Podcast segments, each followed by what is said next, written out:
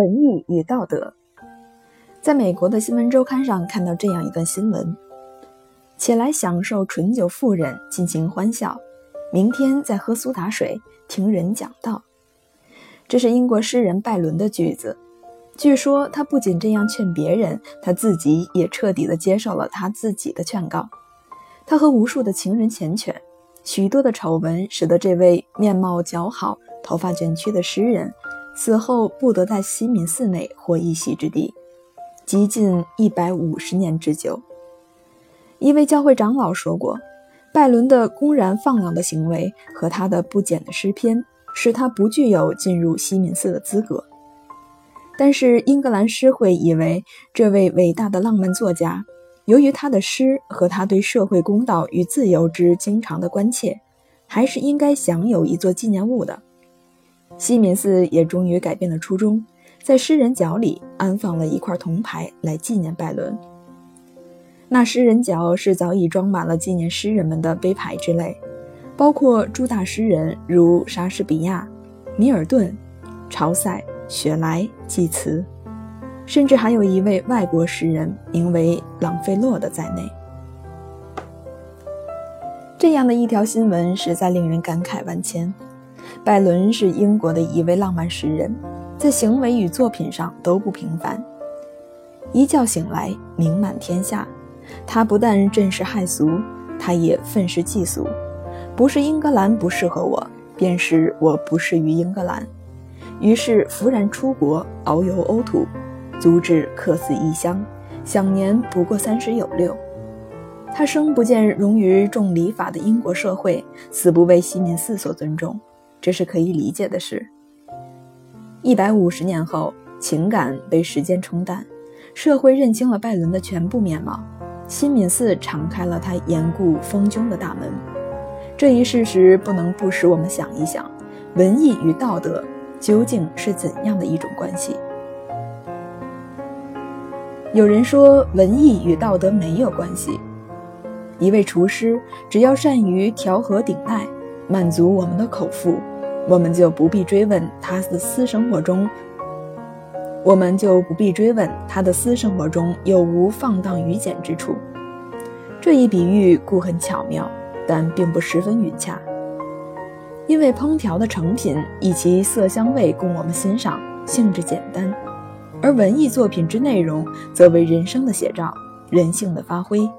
我们不仅欣赏其文辞，亦且受其内容的感动。有时为之一星传飞，有时为之回肠荡气。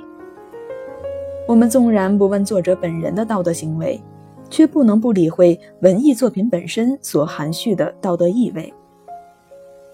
人生的写照，人性的发挥，永远不能离开道德。文艺与道德不可能没有关系。进一步说，口腹之欲的满足也并非是饮食之道的极致，快我朵颐之外，也还要顾到营养健康。文艺之于读者的感应，其间更要引起道德的影响与陶冶的功能。所谓道德，其范围至为广阔。既不限于礼教，更有益于说教。无人行事，何者应为？抉择之间，端在一心，那便是道德价值的运用。悲天悯人、民胞物语的精神，也正是道德的高度表现。以拜伦而论，他的私人行为有许多地方诚然不足为训，但是他的作品却常有鼓舞人心向上的力量，也常有令人心胸开阔的妙处。他赞赏光荣的历史，他同情被压迫的人民，那一份激昂慷慨的精神，百余年之后仍然虎虎有生气，使得西敏寺的主持人不能不心回意转，终于奉献给他那一份积欠已久的敬意。在伟大作品照耀之下，作者私人生活的玷污终被淡忘，也许不是量数，这是不是英国人聪明的地方呢？我们中国人礼教的观念很强，以为一个人私德有亏便一无是处。我们是不容易把人品和作品分开来的，而且文人无形的看法也是很普遍的，好像一个人一旦成为文人，其品行也就不堪闻问。甚至有些文人还有意的不肯敦品，以为不如此不能称其为是文人。文艺的题材是人生，所以文艺永远含着道德的意味。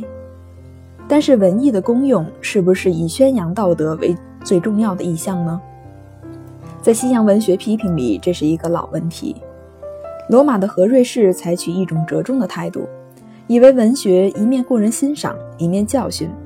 所谓寓教训于欣赏。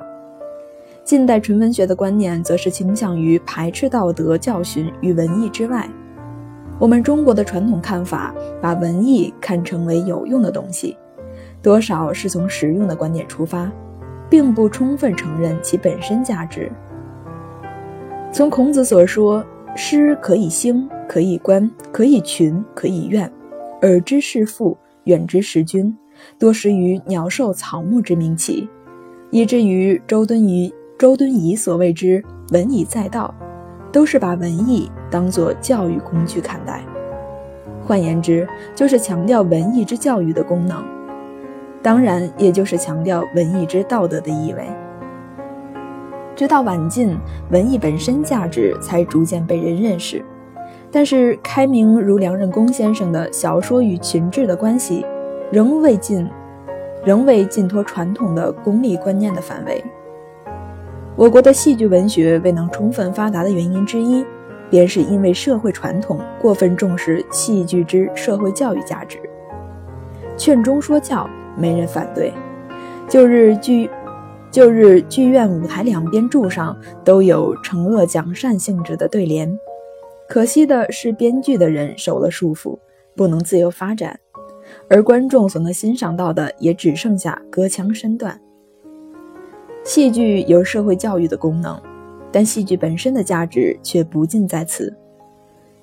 文艺与道德有密切的关系，但那关系是内在的，不是目的与手段之间的主从关系。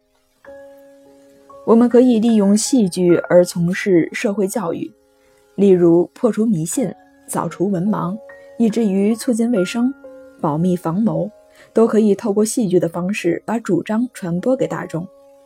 但是我们必须注意，这只是借用性质，借用就是借用，不是本来用途。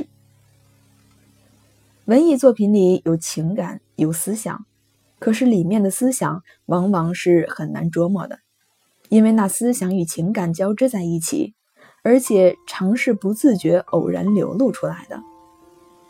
文艺作家观察人生，处理他选定的题材，自有他独特的眼光。